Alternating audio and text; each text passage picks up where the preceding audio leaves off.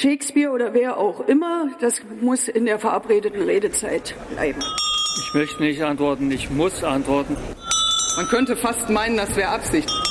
Lassen Sie eine Zwischenfrage zu. Mit Rechtsradikalen rede ich nicht.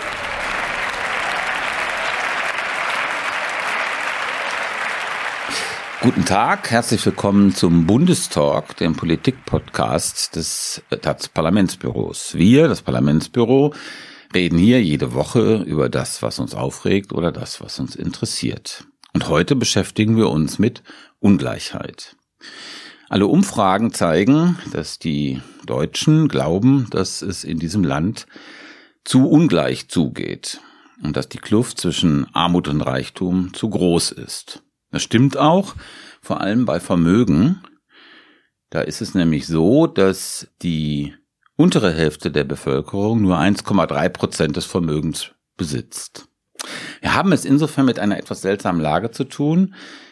Deutschland ist ungleich, viele stört diese Ungleichheit und doch passiert so recht nichts. Und die Schere, vor allem bei den Vermögen, weniger bei den Einkommen, geht immer weiter auseinander. Nun kommt noch etwas anderes hinzu. Die Ampel hat die Schuldenbremse nach Corona wieder in Gang gesetzt. Und der Streit um den Haushalt zeigt, dass die Verteilungskämpfe hierzulande wieder heftiger werden. Mehr Geld für Militär oder für die Kindergrundsicherung. Und die Linkspartei, die Ungleichheit lange ja wirksam skandalisiert hat, ist in einer ziemlich desolaten Verfassung. Da fragt sich, wer soll das eigentlich alles ändern? Gibt es politische Akteure, die den Trend zu mehr Ungleichheit stoppen? Darüber reden wir jetzt. Mein Name ist Stefan Reinecke. Ich bin Redakteur im Parlamentsbüro der Taz, dort vor allen Dingen zuständig für die SPD. Und bei mir sind heute Barbara Dribusch, Redakteurin für Soziales. Anna Lehmann, ich leite das Parlamentsbüro, beschäftige mich auch mit der SPD und in letzter Zeit auch verstärkt mit Steuern. Und mein Name ist Volkan Aar, ich bin Redakteur im Gesellschafts- und Medienressort T2 und schreibe unter anderem auch eine Kolumne über soziale Ungleichheit. Postprolet heißt sie. Postprolet, okay. Ja, schön, dass ihr hier seid. So, und jetzt kommt ein kleiner Werbeblock in eigener Sache. Zu links, zu utopisch, zu Klima. Zu kaufen, die Wochentaz. Die neue linke Wochenzeitung. Immer samstags neu am Kiosk.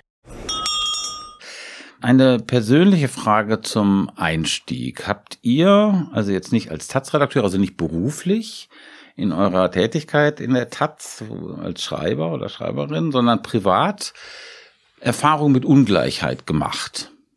Wer will? Ja, ähm, ganz massiv. Ich bin ja jetzt über 60 und in meinem Umfeld gibt es Leute, die haben eben geerbt und andere, die sind auf Grundsicherung, zum Beispiel wegen einer Erkrankung, einer chronischen Erkrankung oder vielleicht einer gescheiterten Freiberuflichkeit. Und es ist auch sehr schwer, manchmal in einem Bekanntenkreis und in einem Freundeskreis, wo man sich viele, viele Jahrzehnte kennt, diese Ungleichheit zu moderieren und damit umzugehen. Also ich gehöre ja zu jener Hälfte der Gesellschaft, die nichts erben werden. Ähm, ich weiß noch nicht, wie sich das im Alter auswirken wird, aber äh, Fakt ist, es ist zum Beispiel deutlich schwieriger, irgendwie eine Art von Vermögen aufzubauen. Also ich mhm. könnte jetzt, äh, ich wüsste auch nicht, also dieses Nicht-Erben, das setzt sich dann im Prinzip fort. Man weiß im Prinzip, dass man nichts zu erwarten hat und dass man seinen Kindern auch keine Immobilien etc. Mhm. vererben wird. Mhm. Ja, ich werde auch nichts erben. Sind wir schon zu zweit. Ähm, ja, soziale Ungleichheit war für mich eigentlich schon immer Thema, weil ich eine Arbeiterfamilie aufgewachsen bin und den klassischen Bildungsaufstieg sozusagen begangen habe. Mhm. Und ähm, genau, es war im Kindergarten eine Frage, in der Schule eine Frage, komme ich aufs Gymnasium oder nicht? Ähm, schaffe ich das Gymnasium? Was bedeutet es, wenn ich das Abitur schaffe? Gehe ich jetzt auch studieren oder ist es ein äh, finanzielles Risiko zu studieren? Soll ich nicht lieber einen Beruf lernen mhm. und äh, früher anfangen, Geld zu verdienen? Und genau, und heute bin ich auch damit konfrontiert, ähm, dass ich jetzt äh, ja, nichts erben werde und äh, genau auch anders über die Zukunft nachdenken kann als andere Leute, die finanziell abgesichert sind. Ja, bei mir kommt es auch biografisch nicht, nicht, weil ich ein Arbeiterkind bin. Meine Eltern sind beide Akademiker, aber weil mhm. ich aus dem Osten komme. Ja. Und äh, da war es ja, also Jahrgang 75 und meine Eltern haben einfach kein Vermögen aufgebaut. Mhm. Mhm. Dazu gibt's eine interessante, weil du das gerade ansprichst, Anna, fand ich eine interessante Statistik, die ich neulich gelesen habe. Das sind Zahlen vom Statistischen Bundesamt. von 2008 bis 2018 haben die sich angeguckt oder ist den Zahlen zu entnehmen, die Entwicklung von Einkommen und Vermögen im Vergleich Osten und Westen. Ist jetzt ein bisschen kompliziert, aber ich glaube, man versteht es doch. Und zwar ist es so, dass sich die, dass sich das beim Einkommen angenähert hat. Also der, die im Osten und das Niveau im Westen war höher, hat sich angenähert. Und im gleichen Zeitraum hat sich das beim Vermögen aber auseinanderentwickelt. Das heißt, es ist ja ein relativ deprimierendes äh, Ergebnis, wenn man es so sieht. Ähm, also selbst wenn du einen Job hast im Osten und relativ gut verdienst oder normal verdienst, äh, ist, ist deine Möglichkeit, Vermögen aufzubauen, trotzdem gering, weil das da, wo Vermögen ist, wächst das Vermögen, da, wo kein Vermögen ist, ist es unglaublich schwer, was herzustellen. Und das ist ja im Grunde genommen für dieses System, das ja auf Leistungsgerechtigkeit, also mit der Idee von Leistungsgerechtigkeit, sehr fundamental für dieses System, eigentlich eine ziemlich, also ein wirklich übles Zeugnis ist. Und äh, das fand ich jetzt wirklich bemerkenswert. Und meine Frage ist jetzt, wieso ist es eigentlich so schwer, sowas, was ja schon, also auch diesen, diese Idee des Systems über sich selbst berührt, warum ist es so schwer, das politisch zu skandalisieren? Habt ihr da eine Idee? Ähm, also meiner Meinung nach liegt es daran, weil es ist ja ganz unklar, wer jetzt eigentlich die Reichen sind und wer die Superreichen sind. Also es gibt ja inzwischen schon eine Debatte, dass es die armen Reichen gibt. Es gibt eine Debatte, dass man die Freibeträge bei Erbschaften, die liegen ja bei Kindern bei 400.000 Euro, dass man die erhöht, weil die Erbschaften höher geworden sind. Und warum sind die höher geworden? Weil die Immobilien viel wertvoller sind. Mhm. Das ist das Entscheidende. Das Entscheidende ist die Immobilie.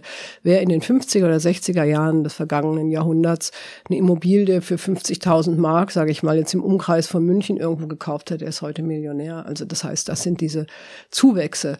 Und da, das betrifft eben auch Leute, die sich selber als Mittelschicht begreifen. Also ein Haushalt, der 480.000 Euro hat, ich weiß nicht, die Statistik noch mhm. ganz aktuell ist, der gehört schon zu den reichsten Zehntel. Die würden aber nicht sagen, wir sind Oberschicht. Mhm. Die sagen, oh Gott, das reicht ja gerade mal, um, um eine Eigentumswohnung äh, im, nicht mal in Berlin, sondern etwas außerhalb von Berlin für die Familie zu erwerben. Und das ist meiner Meinung nach einer der Gründe, warum wir bei Vermögen und Verteilung äh, es ein Problem ist, weil die Leute selber, die eigentlich zur höheren Mittelschicht gehören, empfinden sich als Mittelschicht und als jemand, der auf keinen Fall mehr belastet werden darf. Ja, ich glaube auch, das ist äh, die, die Lobbyverbände, also vor allen Dingen, also zum Beispiel die, der Verband der Familienunternehmer, die, die einschlägigen Verbände, die haben es immer wieder geschafft, die Debatte äh, zu drehen auf A ist eine Neiddebatte. Ihr wollt den Leistungsträgern hier was wegnehmen. Und äh, B ist es unglaublich schwierig äh, zu erfassen, wer hat welches Vermögen. Darüber ist ja so gut wie nichts bekannt. Ne? Man, man weiß es eigentlich erst, wenn jemand was vererbt. Und äh, wir kennen alle keine Superreichen. Also ich kenne keinen Milliardär, in meiner Umgebung hier vielleicht. Und ähm, das ist, das bleibt so ein Gespenst. Wir wissen sehr viel über die, äh, über die unteren 20 Prozent der Gesellschaft. Die müssen sich ja nackig machen, wenn sie zum Amt gehen und äh, sagen, ich will hier Geld haben. Aber wir wissen ganz wenig über die oberen 1 Prozent, was sie haben und was sie nicht haben. Und dann wird immer gesagt, also ähm, ja, A, es ist eine Neiddebatte, B, äh, es ist eine Debatte, die richtet sich gegen Leistungsträger und C, mhm. es ist mhm. ultra kompliziert, überhaupt herauszufinden, wem was gehört.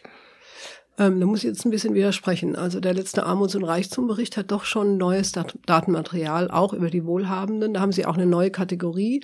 Der Wohlhabenden haben festgestellt, dass die großen Vermögen alle in Betrieben stecken, zu einem großen Teil. Also da ist schon statistisch was passiert. Ich glaube nicht, dass das Problem die Statistik ist. Na, es ist nicht, ich, nicht, nicht nur die Statistik, es ist auch, das sieht man ja zum Beispiel jetzt beim Sanktionsdurchsetzungsgesetz, ne, da, wo es darum geht, äh, Yachten von Oligarchen zu beschlagnahmen.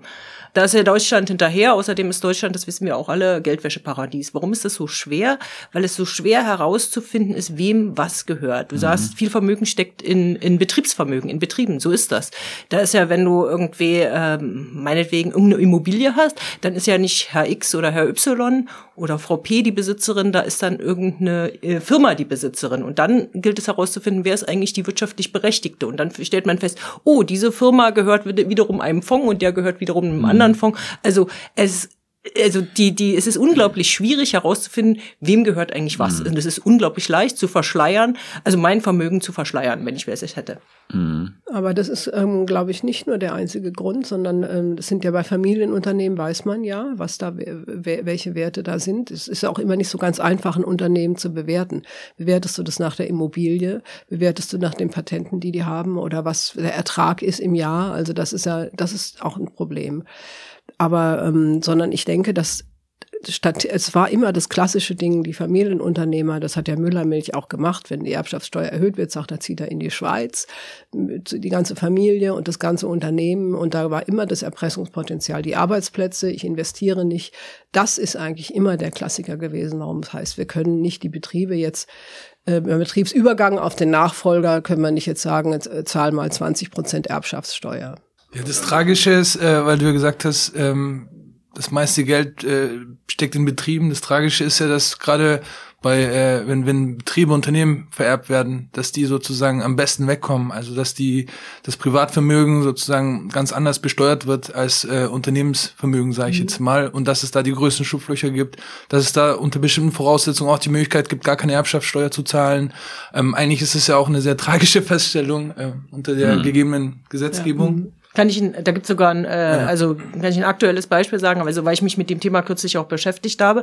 Ähm, es ist sogar so, bei Erbschaftssteuern, äh, mhm. je mehr man erbt, desto weniger Steuern genau. zahlt man, weil die Möglichkeiten, da Schlupflöcher zu nutzen, eben äh, sogar noch ausgeweitet mhm. wurden. Und Beispiel eben, äh, ich sage das jetzt mal hier auch, wenn wir äh, unsere Juristen dann äh, schreien, möglicherweise werden wir verklagt, ist aber nicht passiert, weil das ist öffentlich. Matthias Döpfner hat von äh, Friede Matthias Springer. Döpfner ist der Chefredakteur, der, der Herausgeber von, äh, von Welt, Bild, also genau der ja, von, von, von Springer, von, der Chef von Springer. Mhm. Und der hat von der Verlegerwitwe Friede Springer ein unter, äh, Vermögen im Wert von einer Milliarde Euro geerbt. Einer Milliarde. Geschenkt. Geschenkt, Geschenkt. ja, genau. Also geerbt noch nicht geschenkt, ne? Also, und darauf hätte er eigentlich Schenkungssteuer zahlen müssen, 30 Prozent.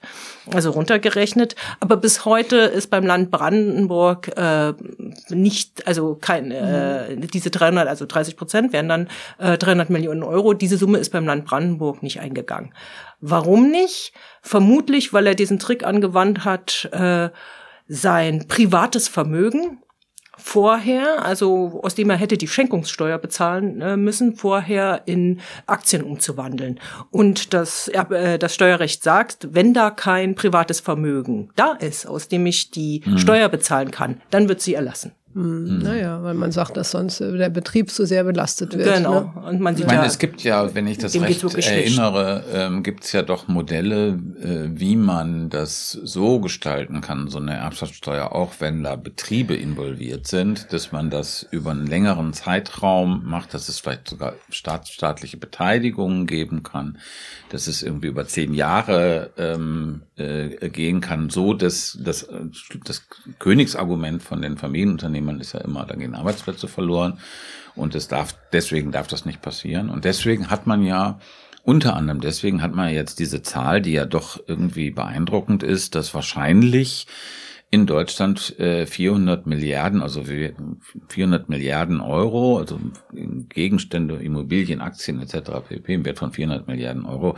jedes Jahr vererbt werden und ein Bruchteil, ein wirklich kleiner Bruchteil, zwei oder drei Prozent oder vier sind es jetzt, glaube ich, ähm, äh, an Erbschaftssteuern anfallen. Wenn man sich das jetzt nochmal vergegenwärtigt, dass das, glaube ich, vor zehn Jahren 200 Milliarden waren und dass die Boomer-Generation, ja, die dann ja irgendwann auch sterben wird, ja, äh, dass dann das da noch wesentlich mehr sein wird und gleichzeitig es ja doch eine Unfähigkeit gibt, eine steuerliche Regelung ähm, zu äh, ins Auge zu fassen, die das stärker besteuert. Das ist doch eine desolate Situation. Wie kommen wir da raus? Naja, also ich Willst du was sagen? Nee, ich wollte nur darauf eingehen, was du vorhin gesagt hast. Also, weil ich das schon ein sehr überzeugendes Argument finde, dass die Leute ihre eigene ihren eigenen Status missverstehen und ihre eigene Situation missverstehen. Und äh, du hast ja gesagt, ähm, dass es eine sehr große Spreizung gibt, was die Verteilung von Vermögen mhm. angeht, dass äh, die ärmsten 50 Prozent 1,3 Prozent des Vermögens besitzen. Und mhm. auf der anderen Seite haben wir ja ein Prozent, das 35 Prozent des mhm. Vermögens ähm, besitzt. Und, und Anna hatte gesagt, je mehr jemand erbt, desto weniger zahlt der Steuern, relativ gesehen. Und, und da gibt es halt einfach eine sehr große Konzentration und es gibt natürlich Abstufungen und es gibt natürlich, äh, die Gesellschaft ist differenziert. Es ist auch immer gut, diese Differenzierung ihr gerecht zu werden. Aber ich glaube, die Leute, äh, die, die von Erbschaftssteuer betroffen sind, vielleicht nicht in einem sehr großen Maße, ähm, oder vielleicht an die Grenze kommen, davon betroffen zu sein, ähm, mhm. missverstehen ihren Status, wenn es darum geht, die Reichsten zu besteuern. Also mhm. wenn es darum geht, sozusagen diese große Konzentration an der Spitze anzugehen, auch das Betriebsvermögen, sage ich jetzt mal, ähm, da fühlen sich dann Leute angegriffen oder Leute mhm. fühlen, dass ihnen etwas weggenommen werden kann. Wenn wir jetzt dieses, diese Debatte öffnen, was ist dann die nächste Debatte? So ähnlich genau. wie bei den Waffenlieferungen. Weißt du, man redet erst über die Panzer und dann redet man über mhm. die äh, Kampfjets. Und dann irgendwann kommt das dicke Ende, ja. Genau. Und ich glaube, da gibt's halt einfach so ein großes Missverständnis. Und, ähm, und deswegen gibt's keine politischen Mehrheiten dafür, weil, wenn ich das richtig erinnere, hatten die Grünen und die SPD das ja in ihrem, in ihrem Wahlprogramm, dass sie was an der Erbschaftssteuer ändern wollen. Sie hatten es im Wahlprogramm. Man muss, glaube ich, noch, wenn man über jetzt über Erbschaftssteuer konkret redet, glaube ich, noch zwei Dinge äh, mit bedenken. Das eine ist, dass es ja, es gab ja eine Erbschaftssteuerreform vor ungefähr zehn Jahren. Mhm. Und das ist aber, da sind eben auch die Länder daran beteiligt. Das heißt, äh, man bräuchte zu einer richtigen, für eine richtige Abschlusssteuer bräuchtest du eine Mehrheit im Parlament, die es nicht gibt dafür, und im Bundesrat, die es auch nicht gibt dafür. Das ist schon eine sehr große Hürde bei der Erbschaftssteuer. Zum anderen, also was du angesprochen hast, die Frage, wieso sind die Leute da so misstrauisch, gerade bei Erbschaftssteuer, ja glaube ich, dann, das hat ja was damit zu tun, dass der Staat eingreift in einer sehr intimen Situation, nämlich von Tod von den Eltern meistens oder Verwandten. Und ich glaube, da gibt es sozusagen so ein Misstrauen. Also das ist einfach eine Situation, anders bei Vermögenssteuer oder Vermögensabgabe, dass man das Gefühl hat, da ist so ein Zugriff auf was Intimes. Du meinst, das ist jetzt pietätlos, wenn ich sage, äh, Umi ist gestorben und schon verlangt der Staat die Hälfte ihres Häuschens? Nee, ich glaube, um zu erklären, warum, warum die, die mhm. Affekte so stark sind, gerade bei der mhm. Erbschaftssteuer, glaube ich, muss man das berücksichtigen. Ist also, da was Tabuisiertes? Das, da ist was Tabuisiertes, da ist was, das ist was Privates und da ist dann der Staat, der, der da als Player, als Akteur auftreten soll. Und das, da gibt so eine, so eine, glaube ich, so einen, so einen Gegenaffekt zu sagen, ich will das nicht. Aber das wird ja auch besteuert. Also es ist ja nicht das, so, dass es nicht besteuert wird. Also mhm. man hat ja Freibeträge, du hast es erwähnt, ne, ja. für, für nächste Verwandte 400.000 Euro. Ja, ja. Und ähm, dann geht das, geht das so weiter. Also für Angehörige, also die sind relativ groß, die Freibeträge. Aber man kann das halt in eine, in eine Richtung steuern, wo man sagt, ah, der, der Staat reißt sich hier erarbeitetes Vermögen mhm. unter, unter den Nagel. Also da hat sich jemand was aufgebaut und nun posthum äh, da will, da greift der Staat zu. Und ich glaube, es ist tatsächlich äh, eine relativ erfolgreiche Lobbyarbeit, wo dann, wo, wo man dann immer beim beim Häuschen und beim Eigenheim landet. Ja.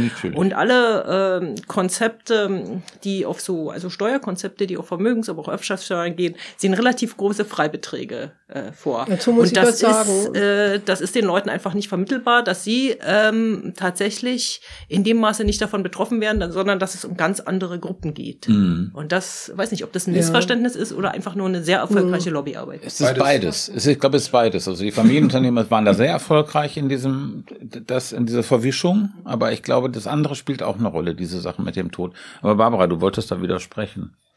Naja, es gibt schon Untersuchungen, die sagen, dass auch durch die Erbschaften innerhalb der Mittelschicht äh, mehr Gerechtigkeit, nicht gerecht, nee, mehr Gerechtigkeit nicht, aber Ungleichheit abnimmt. Und zwar deswegen, weil es Leute gibt, die wenig Geld verdient haben in ihrem Leben und durch das Erbe.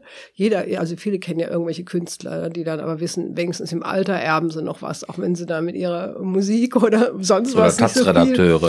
So ja, oder um mal was ganz Schlimmes zu sagen. Ja, genau. Und da gibt's aber tatsächlich einen Verteilungseffekt mhm. ne, von Leuten, dass sie dann eben wissen, wenigstens im Alter bin ich nicht arm, weil da erbe ich dann das Haus und wenn ich das verkauft, dann kriege ich 300.000 oder 400.000 Euro und so. Also das, diesen Effekt gibt's auch und der ist auch rechnerisch nachweisbar. Also das ist, das muss das man Erbschaften sehen. für mehr Gleichheit innerhalb das, der Dass es bestimmte Ungleichheitssachen äh, sogar abnehmen. Es nimmt Ungleichheit zu, aber es gibt auch diesen anderen Effekt. Mhm. Ähm, und die Grünen hatten ja mal ein Gutachten, ich glaube Erbschafts- und Vermögenssteuer, das war in den Nullerjahren in Auftrag gegeben, dann haben sie nämlich das festgestellt. Und da war dann auch so ein bisschen die Ruhe, dass in der eigenen Klientel eben auch viele sind. Und da geht's halt um, um kleinere Erbschaften, davon rede ich jetzt. Ne? Okay, dann nimmt die Ungleichheit und, innerhalb bestimmter Gruppen ab, aber nicht über die Breite der Gesellschaft. Also nee, nee. Den, den Osten trifft das jetzt nicht so stark zum nee, Beispiel der Osten ne? leider ist da nicht. Der im Osten wird wenig vererbt. Das ist komplett richtig. Ne? Das ist das ist ein Westphänomen.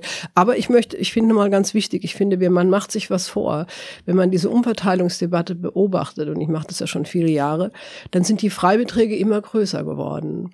Ganz von, früh, ja, Erbe. ganz früher politisch. Ganz mhm. früher gab es Vorstellungen auch bei mhm. den Grünen. Da gab es dann Freibeträge von 80, 90.000 Euro oder Mark, weiß ich gar nicht mehr. Und der Rest sollte besteuert werden. Und jetzt plötzlich geht es nun darum, dass man nur noch Leute besteuert, die über 10 Millionen oder 20 Millionen haben. Und man hat, ich habe das Gefühl, da wird auch was aufgebaut. Und das finde ich nicht seriös. Also man sagt dann, man muss den wenigen Superreichen, denen müsste man jetzt ganz viel, die Linkspartei hat ja gesagt, wer über 50 Millionen hat, der soll 5 Prozent pro Jahr an Vermögenssteuer und das ist dann schon eine Teilenteignung. Das muss man dann, dann muss man die Systemfrage stellen. Die kann man stellen, aber bitte dann auch mit allen Risiken, da drin sind. Also, also aber da muss ich mal ganz scharf widersprechen. Eine Teilenteignung, wenn du von 50 Mil äh, Millionen Euro 5 Prozent abgeben jedes sollst. Jahr, wenn du ich zahle Jahr auf mein Einkommen jeden Monat 30 Prozent Steuern. Moment, wir reden jetzt von Besitz. Wir reden jetzt von Vermögen. Ja, wenn du ein Vermögen hast von 50 Millionen und 5 Prozent äh, jedes, dann bist du in 20 Jahren dann äh, damit durch. Und mach das doch mal, wenn du, das, das sind Betriebsvermögen. Also ich finde,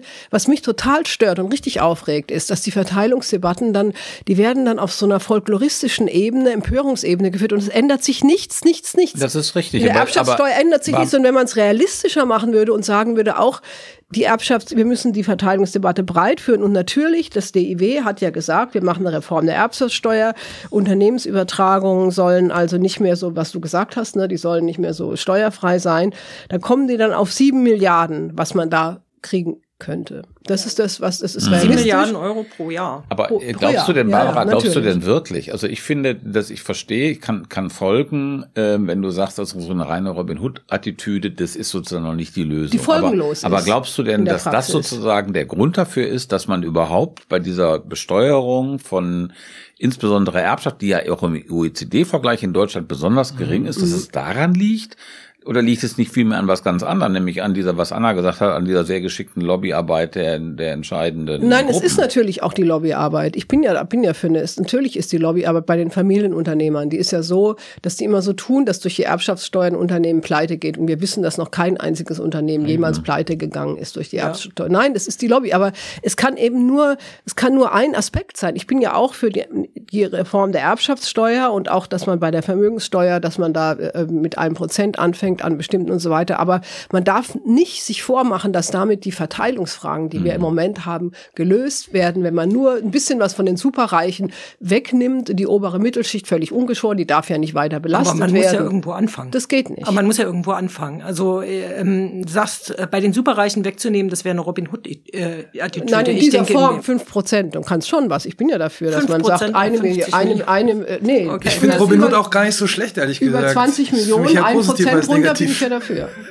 Okay, also äh, sag mal dein Argument. Nee, also ich äh, würde sagen, ich finde Robin Hood jetzt auch gar nicht so schlimm, sondern eher positiv. Also und es ist ja Tatsache, dass Arbeit viel mehr belastet ist als Vermögen. Es ist ja so, dass 30 Prozent äh, von meiner Arbeit sozusagen äh, an den Staat geht und manche Leute äh, 400.000 Euro erben und gar nichts zahlen und und rein ihre Existenz auf dieses Erbe aufbauen. Und das mhm. ist für mich einfach eine große Ungerechtigkeit. Für die kann man sich entscheiden oder man kann sich gegen sie entscheiden. Mhm.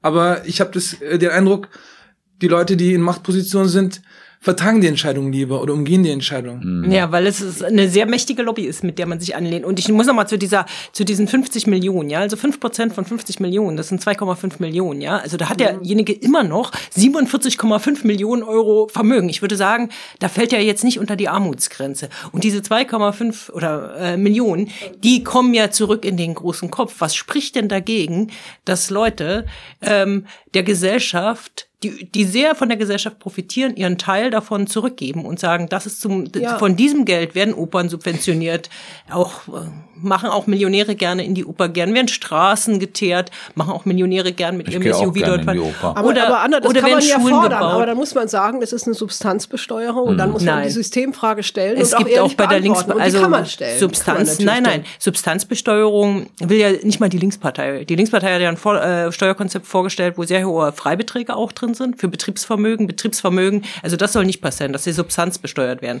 sondern nur ja, aber die an 2,5 Millionen müssen noch irgendwie erwirtschaftet werden. Ja, aber die, aber da, du hast Jahr. zum Beispiel, Beispiel, bei bei Betriebsvermögen immer noch Ausnahmen von 5 Millionen, zumindest im Betrieb ja, äh, im Konzept der Linkspartei.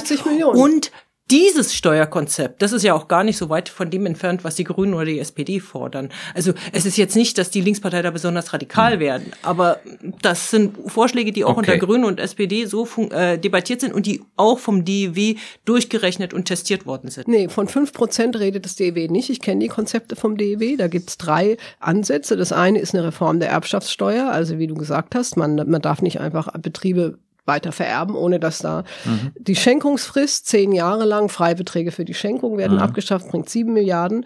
Bei den bei den äh, Verkauf von Immobilien wird die Haltungsfrist abgeschafft, bringt sechs Milliarden, eine Vermögenssteuer von einem Prozent, wenn du über 20 Millionen Vermögen besitzt, bringt auch nochmal neun Milliarden. Das sind alles Sachen, wo ich mitgehen würde, wo ich sage, also du würdest sagen, bei, bei eingerechnet, bei, das würde ich sagen, ist okay. Aber bei ne? 1% würdest du sagen, da ähm, das ist okay, 5%, da stellt sich die hm. Systemfrage, es wäre Enteignung? Ja, das ist das fünf okay, ja. kann man ja Gut. Okay, also der Dissens ist glaube ich klar das ist eine geworden. Teilenteignung der schon. Dissens ist klar geworden. Ich glaube, wir haben das Problem, wenn man sozusagen das größere Bild nochmal sieht, wir haben, was Volkan auch vorhin angesprochen hatte, wir haben wirklich ein Ungleichgewicht in diesem in dieser kapitalistischen Marktwirtschaft bei Einkommen und Vermögen. Ne? Das ist sozusagen, dass sich das Vermögen äh, stärker steigt als die Einkommen. Das ist ja im Grunde genommen die These von Piketty gewesen damals. Ne? Und wir haben jetzt sozusagen in diesen letzten beiden großen Krisen, nämlich der Finanzkrise 2008 und der Corona-Pandemie, das nochmal gesehen. Ich glaube, für die Corona-Pandemie kann man es irgendwie prognostizieren. Da ist die Vermögen nach der Krise, dass die Vermögensungleichheit nach der Krise größer ist als vorher. Also auch sozusagen Krisen vernichten das Vermögen nicht. Und das ist ein wirkliches politisches Problem, glaube ich. Und eine Frage, die ich jetzt gerne stellen würde, ist, wenn wir uns diese nochmal diese Erbschaftssteuer angucken. Es gibt ja eine Idee von Carsten Schneider, Ostbeauftragter der Bundesregierung, hat das vorgeschlagen.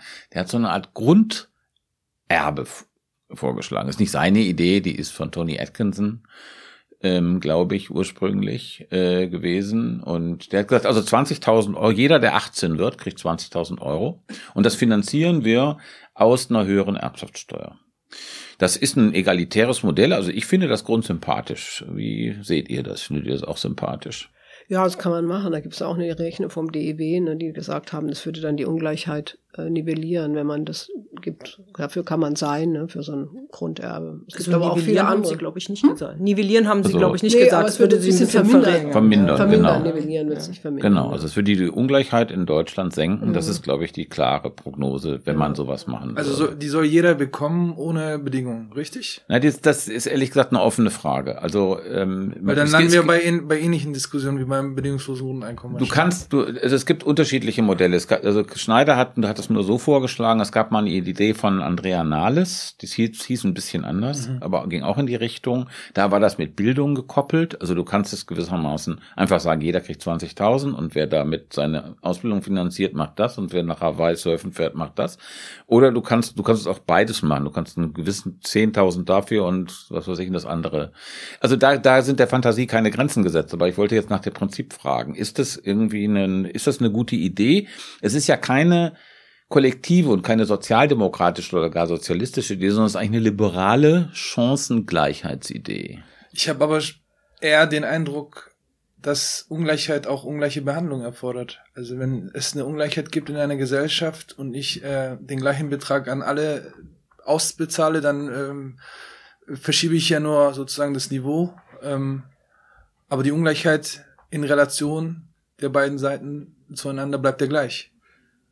So. Sie wird und, nicht aufgehoben. Genau. Und ich finde auch, also gerade auch ähnliche Diskussionen gibt es auch beim BAföG und da habe ich mich auch mit Freunden und Freundinnen auseinandergesetzt, die für ein bedingungsloses BAföG sind und ich habe mich ausgesprochen dafür, dass es weiterhin ähm, eine Bedarfsprüfung gibt, weil ähm, äh, ich das wichtig finde, dass man das, das ist ja im Bildungssektor genauso, dass, dass, dass die Gießkanne da wenig Erfolg verspricht, ja. sondern dass da sozusagen Ungleichheit, ungleiche Behandlung und ungleiche Schwerpunkte erfordert und Naja, bei, Prioritäten setzen Bei so einem erfordert. Grunderbe mit 18 kannst du schwer eine Bedarfsprüfung Ich machen. schließe Also, mich aber Wolf- Wolfgang an. Okay, also bitte. wenn, wenn jemand, der ein Erbe von 100.000 oder 400.000 oder was weiß ich, eine Million zu erwarten hat und dann noch kriegt er noch 20.000 obendrauf, der braucht das nicht. ne, dann machen die Jemand- Eltern pleite. Also ich meine, Jemand, also, nee, du, das zu ist schwierig mit der Bedarfsprüfung. Ja, aber jemand, der nichts zu erwarten hat, Mhm. kann ich mir, kann ich ja mich selbst nehmen. Mhm. Ich freue mich über die 20.000, aber eine Wohnung äh, würde ich mir davon auch nicht kaufen können. Kannst du ja nicht so in- viel. Vielleicht Kannst du vielleicht ein. Lastenrad dafür kaufen. Und außerdem ist dann so Mhm.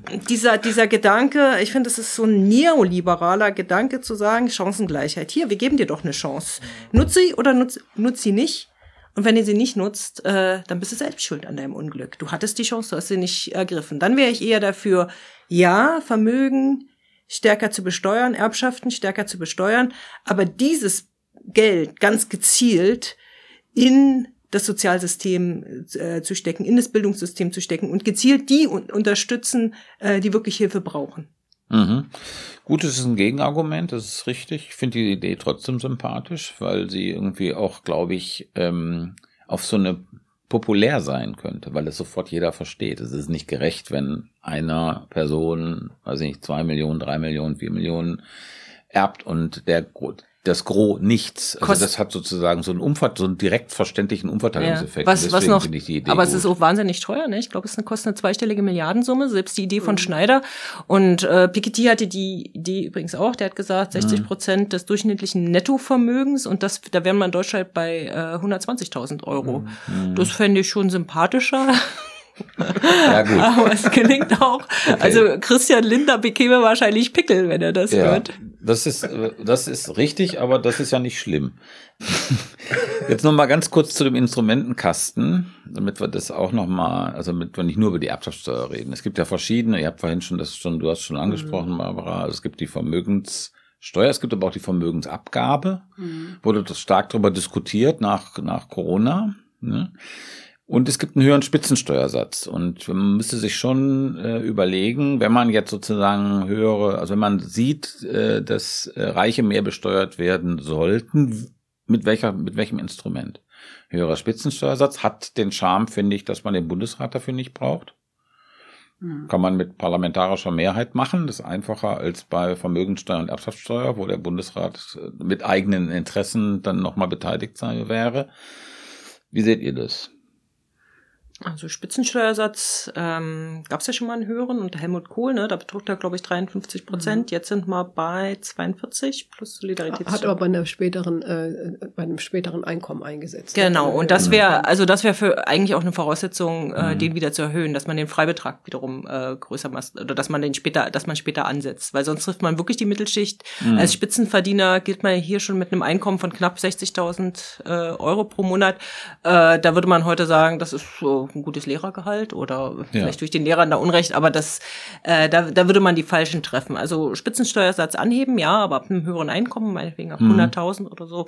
Ähm, Vermögenssteuer, habe ich ja schon gesagt, finde ich richtig. Über die Prozentzahlen äh, Mhm. kann man streiten und Vermögensabgabe auch gut, hätte den Charme, dass es äh, tatsächlich eine Steuer ist, die sofort an den oder eine, eine Abgabe wäre, die sofort an den Bund ginge und nicht über die Länder und nicht an die Genau. Länder.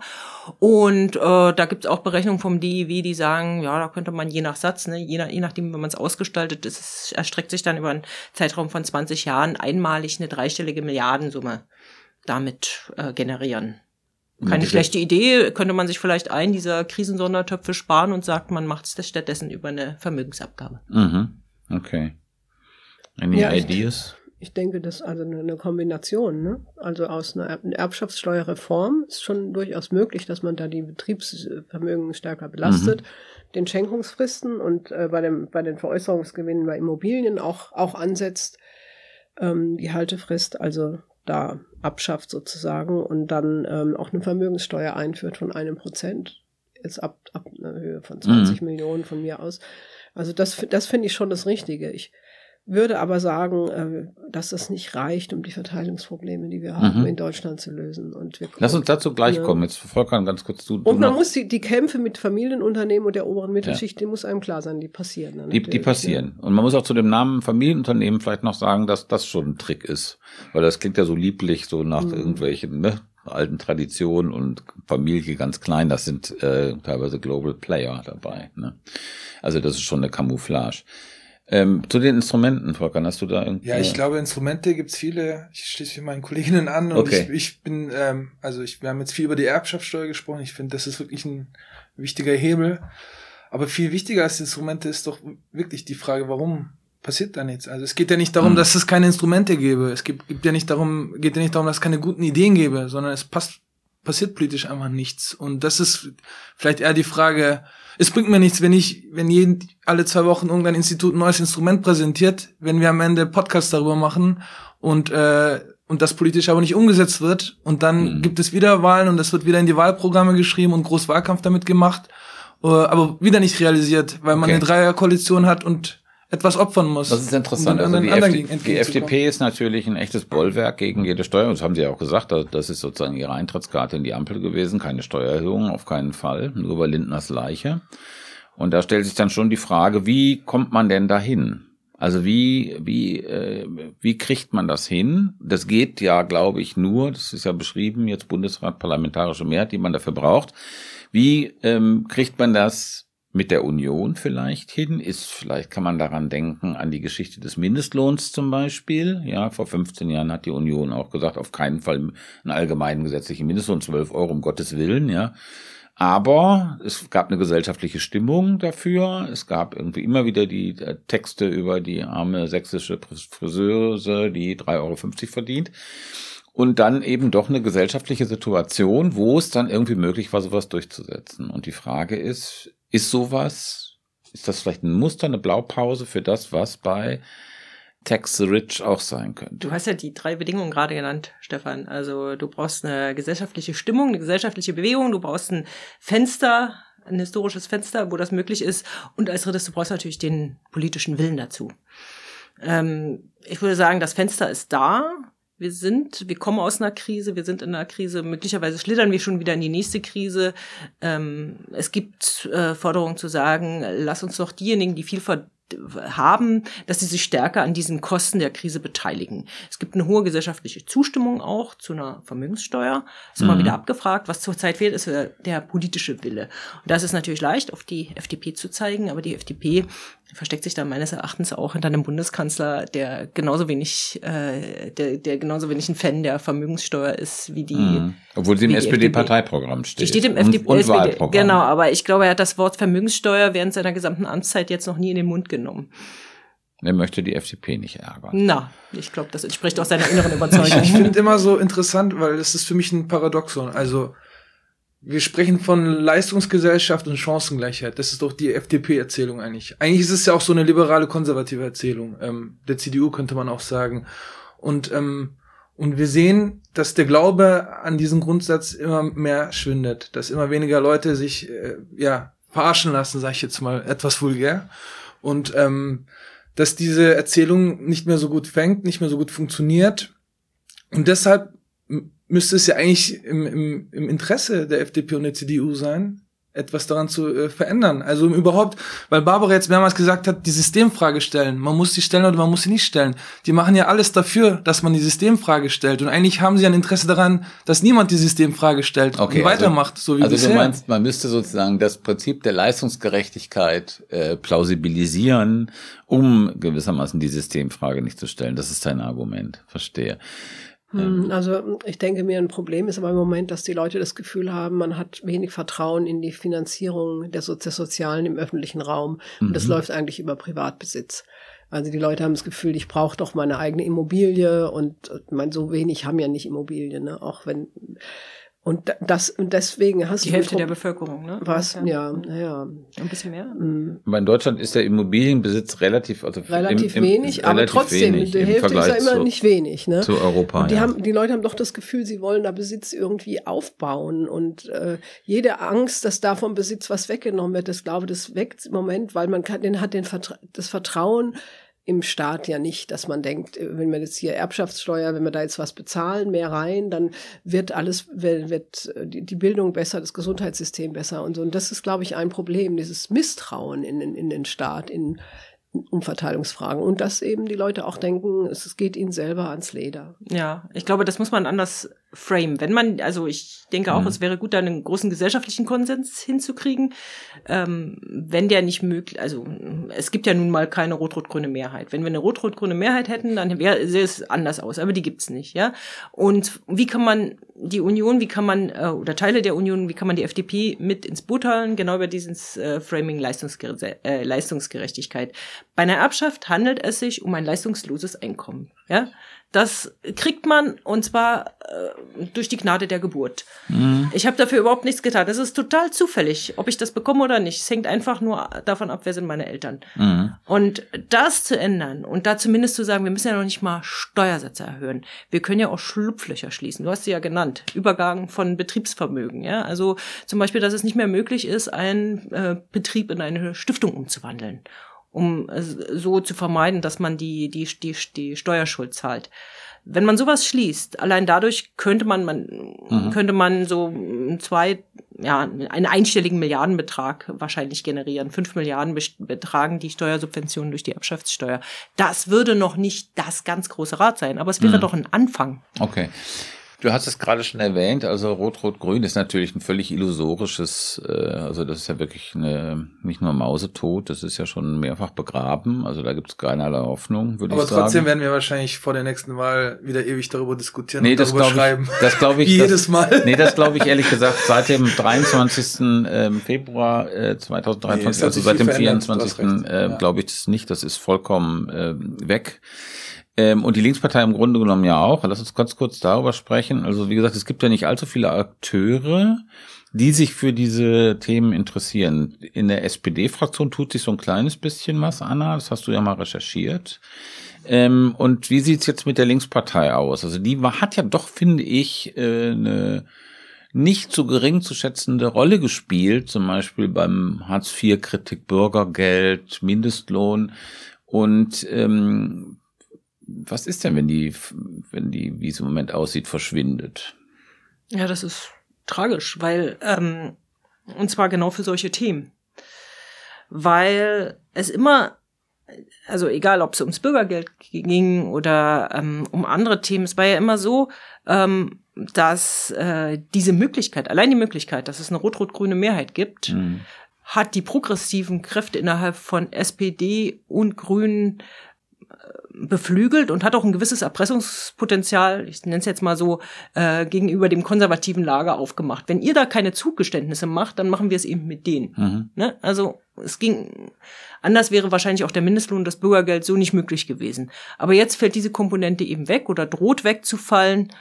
Und dann sagst du, ja, ihr habt ja keine Alternativen. Mhm. Schöne Vorstellungen, die ihr da habt, aber mit uns geht das alles Und nicht. Und wie siehst du das mit der SPD? Also kann die SPD sozusagen, äh, die hat ja irgendwie diese, also dieses Agenda-Trauma jetzt irgendwie über die Sozialreform, die sie jetzt in der Regierung auch äh, umgesetzt haben, zum Teil ähm, bewältigt.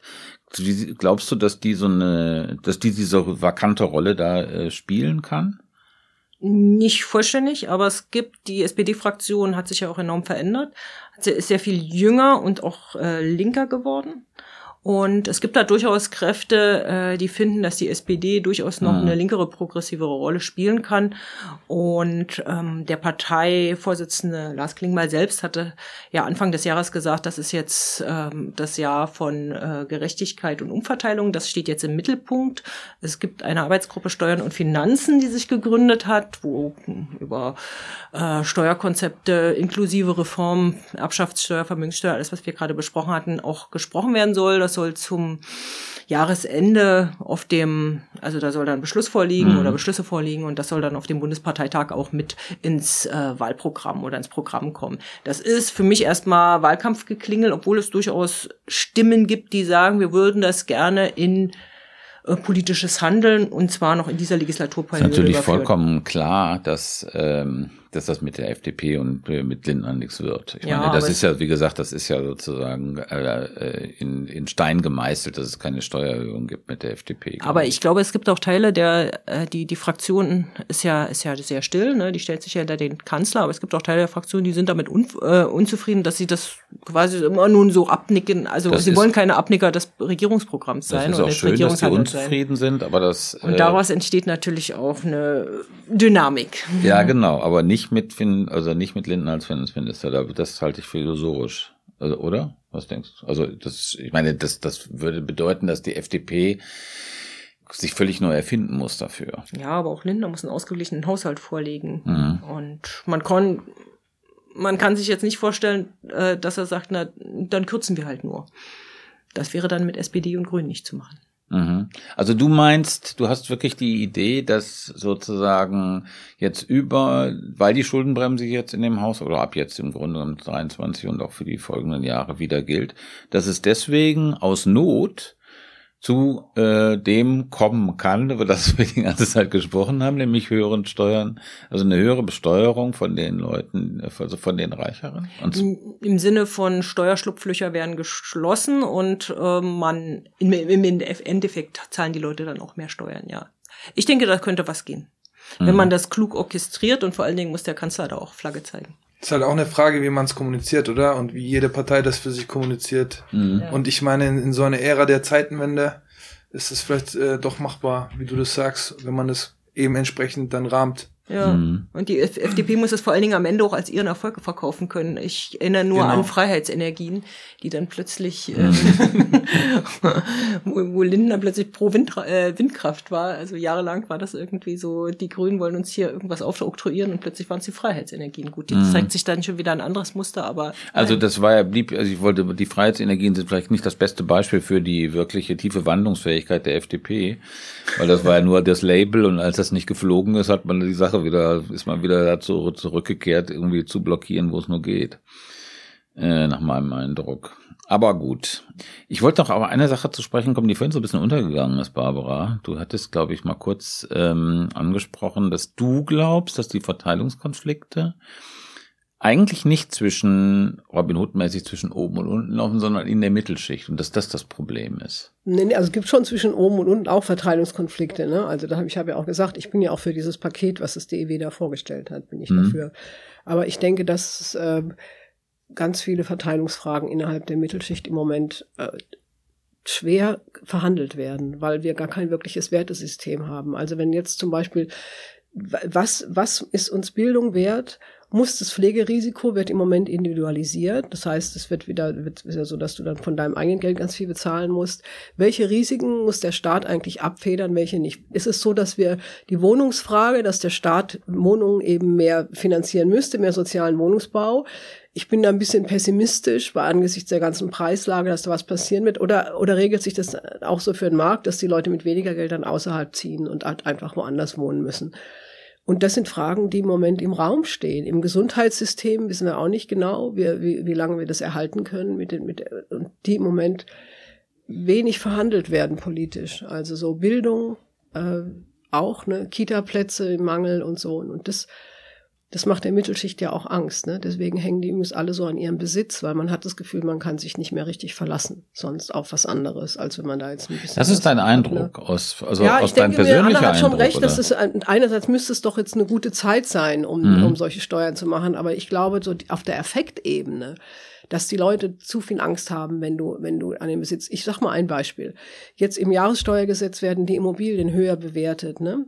Ihr glaubt gar nicht, was für ein Ran auf der, ich kenne ja Notare, auf die mhm. Notare das gegeben hat und die Leute noch schnell ihre Immobilien verschenkt haben. Du meinst die Grundsteuererhöhung? Nein, das wurde im Jahressteuergesetz die Immobilienbewertung. Also mhm. das ist mehr, dass die regionale Lage eine Rolle spielt. Also dass eben, ja. wenn du da in München bist, ist teurer und so weiter.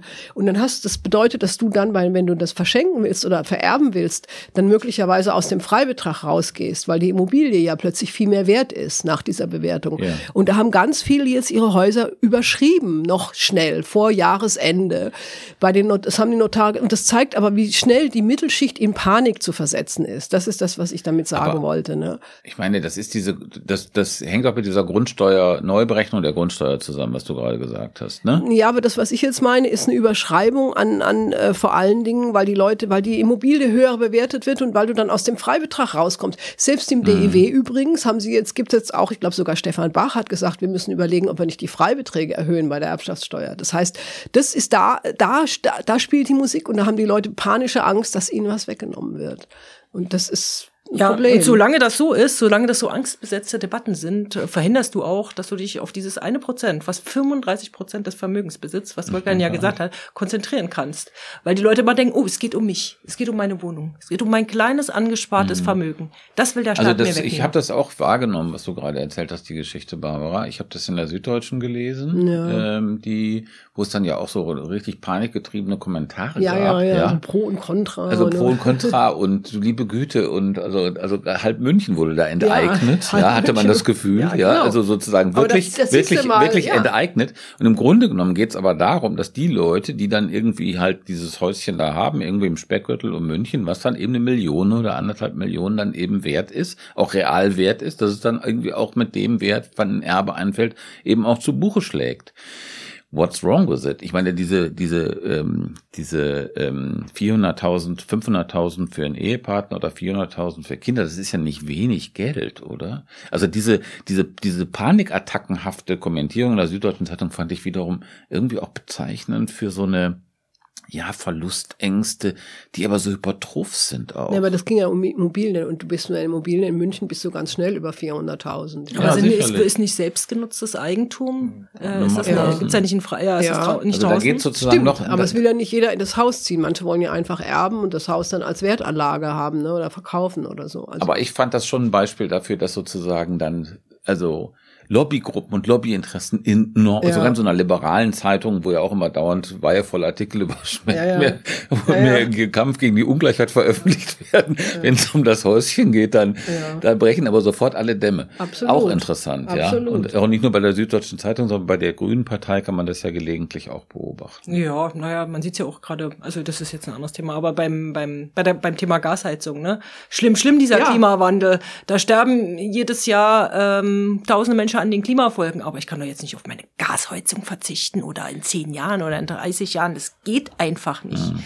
Das kostet ja 30.000 Euro. macht da im Moment eine richtige Kampagne, Alter, wo dann Häuslebesitzer abgebildet werden, die sagen, ich kann mir meine Heizung nicht mehr, als ist, was eine falsche Information im Übrigen auch ist, wird dann einfach so verbreitet. Das Aber das sieht man ja, wie stark die Ängste und wie hoch die, wie stark die Emotionen sind, die mhm. da zu wecken sind. Ne? Das ist eben mhm. Die Frage ist halt, ob dem mit schwierig. Aufklärung und Informationen äh, entgegenzukommen ist. Aufklärung. Es ist halt die Frage, ne? Also, weil ich glaube, ich finde es total, den Impuls total richtig, diese Nuancen besser zu greifen und irgendwie auch die Verteidigungskämpfe in der Mittelschicht, sage ich jetzt mal, und irgendwie auch besser nicht nur von oben und unten zu sprechen, sondern zu differenzieren, damit die Leute auch einfach checken, wo sie stehen und äh, ob sie betroffen sind oder nicht. Mhm. Aber andererseits kommt es mir auch so vor, als würde da die reine Information und Aufklärung nicht äh, reichen, ja. um diese Effekte ja. irgendwie das den entgegenzusteuern. Ich erinnere nochmal daran, wir hatten eine ähnliche Debatte, die war nicht ganz so schrill, aber auch beim Mindestlohn. Ja. Da war auch genau das Gleiche. Wie soll es im Osten gehen mit 12 Euro Mindestlohn? Das kann, das, da gehen doch alle bankrott. Ja, die, und also diese große Angst, alle Arbeitsplätze gehen verloren, alle werden arbeitslos und so weiter. Ähm, es gab dann sozusagen nach Einführung des Mindestlohns, das war damals 8,50 Euro, gab es ja die Studie, überhaupt nichts ist passiert, ne? aber es gab auch eine schwere Angstkampagne, die auch verfangen hat äh, bei der Einführung des äh, allgemeinen gesetzlichen Mindestlohns. Und das ist eben im Grunde genommen immer so. Also Wandel mhm. ist immer sozusagen mit Angst verbunden. Mhm. Vielleicht ist das, und sollte man das auch einfach einmal einpreisen. Ja, das wäre dann aber auch äh, nicht nur unsere Aufgabe als Journalisten für Aufklärung zu suchen, aber auch Aufgabe der politischen Parteien, die das im Programm haben, dafür Aufklärung zu suchen. Was spricht zum Beispiel dagegen? Die Linkspartei macht, macht Wahlkampf mit einem Steuerkonzept und unten gibt so ein, äh, äh, so ein Icon, da kann man scannen, wie viel, äh, wie viel würde ich, also wie viel müsste ich Steuern zahlen mit meinem Einkommen? Und da würde man sehen, bis 6.500 würde man sogar besser gestellt. Das okay. doch, die haben doch aber die Grünen doch versucht damals, da konntest du doch so ein Steuer, den konntest ja. du doch eingeben, wenn ich die Grünen wähle und ja. verdiene so und so viel, ist das von Nachteil oder nicht? Ja, ne? das kann natürlich bei der ganz Grünen schlechtes Wahlergebnis das kann natürlich bei der Grünen ganz schlechtes Wählerschaft auch nach hinten ja, losgehen, genau. Also, ähm, gut, äh, vielen Für diese äh, gute, lebendige, äh, kluge, fand ich, äh, Diskussion. Das war der Bundestalk. Wir bedanken uns bei Nikolai Kühling für die Produktion und bei Anne Fromm für die Redaktion.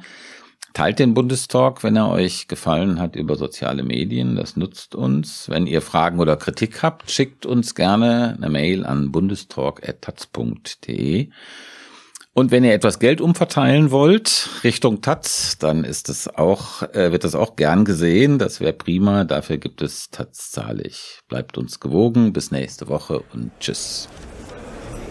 Schönes Wochenende. Vielen Dank. Noch nicht Moment. So, damit ist das jetzt hoffentlich auch erledigt.